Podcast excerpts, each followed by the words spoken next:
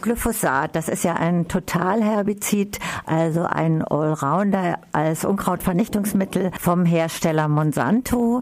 Jetzt ist es so, dass am 15. Dezember dieses Jahres in der EU die Genehmigung für Glyphosat ausläuft und die EU-Kommission erwägt eine Wiederzulassung. Also um diese Entscheidung wird es heute gehen ähm, in unserem Gespräch. Aber zuerst würde ich Sie gerne fragen, wie gefährlich ist denn Glyphosat? Ähm, also Glyphosat hat Auswirkungen auf das Artensterben. Also es trägt dadurch, dass es ja alle grünen Pflanzen vernichtet, ähm, drastisch zum Artensterben bei, sowohl oberhalb der Erde. Dadurch, dass es den Insekten die Nahrungsgrundlage nimmt, sterben die Insekten und darum wiederum die Vögel, die von den Insekten leben, aber auch unter der Erde, weil das ähm, Bodenleben gestört wird, zum Beispiel die Regenwürmer, aber auch die ähm, Bakterien, die ja auch wichtig sind für die Bodengesundheit. Des Weiteren ähm, gibt es Studien darüber, über verschiedene Arten von Krebs, die ausgelöst werden. Das hat auch die Internationale Krebsforschungsagentur bestätigt im Jahr 2015, hat aber auch noch andere gravierende Auswirkungen auf Tiere und Menschen, die man, äh, genau, da gibt es diverse Studien darüber. In den USA klagen ja 10.000 Menschen gegen Glyphosat bzw. gegen Monsanto. Genau, da ähm, in Kalifornien ähm, klagen eben Menschen, die an dem sogenannten Non-Hodgkin-Lymphom, also einem eigentlich eher seltenen Krebs erkrankt sind, gegen Monsanto und wollen Schadensersatzforderungen. Und so wie es aussieht, ähm, wird ihnen Forderungen auch stattgegeben und Monsanto wird zahlen müssen. Wie gefährlich ist Glyphosat, wenn es jetzt weiter verlängert werden würde in der EU? Also das, was man ja in letzter Zeit schon oft berichtet wurde, ist, dass es ja ein ähm, dramatisches Insektensterben ähm, gab, dass ähm, in den Hochzeiten, also im Sommer, 82 Prozent der Fluginsekten in Deutschland verschwunden sind.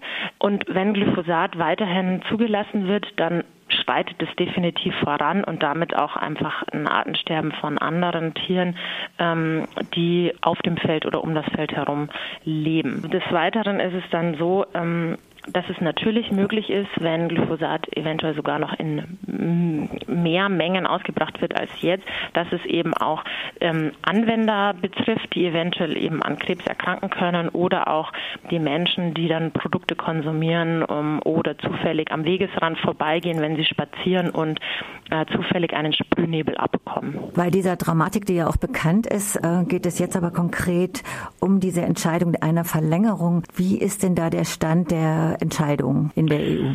Also gestern ähm, war ähm, dazu die An eine Anhörung ähm, in der EU-Kommission ähm, zu der Europäischen Bürgerinitiative Stopp Glyphosat.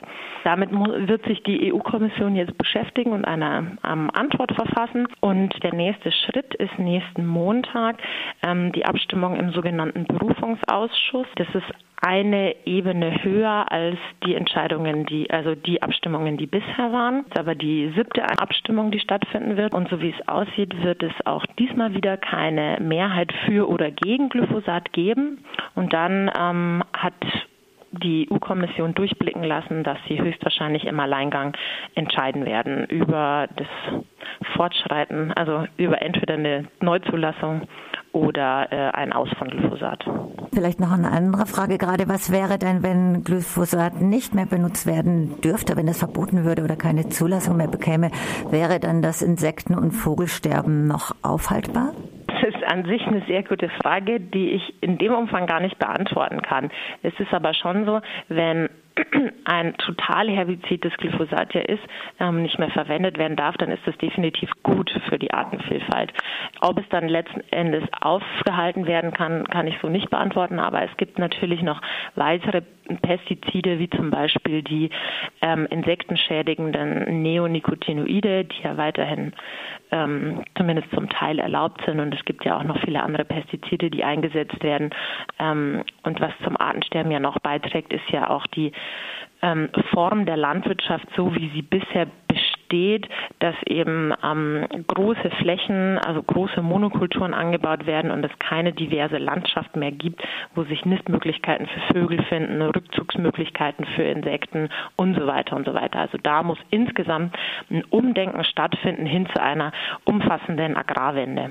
Kommen wir nochmal zurück zur Entscheidung von der EU-Kommission, also falls die, falls die EU-Kommission diese trifft zur Verlängerung über fünf Jahre. Das ist ja, ist das noch irgendwie aufhaltbar? Das Europaparlament ist ja auch dagegen und viele Länder in der EU haben sich dagegen ausgesprochen, von der Bevölkerung auch ganz viele. Es gibt ja auch viele Initiativen. Wie schätzen Sie das denn ein und ist das noch aufhaltbar? Also wir haben natürlich die Hoffnung, dass es noch aufhaltbar ist. Wir haben deshalb auch eine ähm, Online-Aktion gestartet, die sich an den ähm, Präsidenten der EU-Kommission, den Jean-Claude Juncker, ähm, wendet. Da kann man immer noch teilnehmen und ähm, versuchen, die ähm, Kommission noch umzustimmen, dass es eben zu einem Verbot von Glyphosat kommt. Außerdem könnte es natürlich noch sein, dass ähm, die EU-Kommission die Bedenken des Europäischen Parlaments ernst nimmt und einen Ausstiegsplan von Glyphosat anstrebt. Aber das ist die eher unwahrscheinlichere Variante. Ja, ich frage, gibt es dafür Indizien?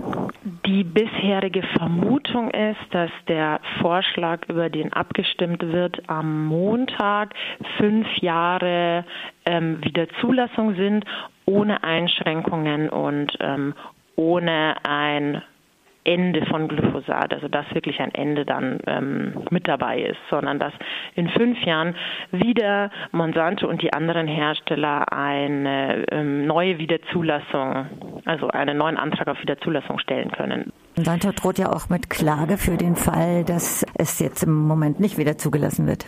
Ja, das stimmt. Aber es ist, eine, es, ja, wir wissen es leider nicht. Also es ist, ähm, es ist noch offen, wie die Kommission entscheidet. Sie haben sich noch nicht endgültig geäußert, aber ähm, ja, genau. Sie haben sich noch nicht endgültig geäußert. Also. Und die Bundesrepublik Deutschland, die wird sich ja enthalten, oder wie ist da die Einschätzung? Wenn es nochmal zur Abstimmung kommt am Montag, dann ist es ja so, dass wir noch die alte Bundesregierung haben. Also im Amt des Landwirtschaftsministers wird immer noch Herr Schmidt sein und im Amt der Bundesumweltministerin wird immer noch Frau Hendricks sein. Und Frau Hendricks hat sich gegen eine Wiederzulassung ausgesprochen und Herr Schmidt für eine Wiederzulassung. Dementsprechend muss sich Deutschland enthalten und daran wird sich nichts ändern. Also Deutschland muss sich dementsprechend enthalten. Außer die Bundeskanzlerin entscheidet sich dafür, ihr Machtwort zu sprechen und in eine oder andere Richtung zu wirken. Und was könnte man da nochmal machen? Also es gab Petitionen, die sich auch an den Bundeslandwirtschaftsminister und die Bundesumweltministerin gewendet haben. Wen, an wen man sich natürlich noch wenden kann, ist der Bundeslandwirtschaftsminister, weil er sozusagen noch am Hebel sitzt und sich ebenfalls gegen eine Wiederzulassung aussprechen könnte. Und dann müsste Deutschland für Nein stimmen. Und da Deutschland ein so großes Stimmengewicht innerhalb der EU hat, wäre ein Verbot von Glyphosat möglich.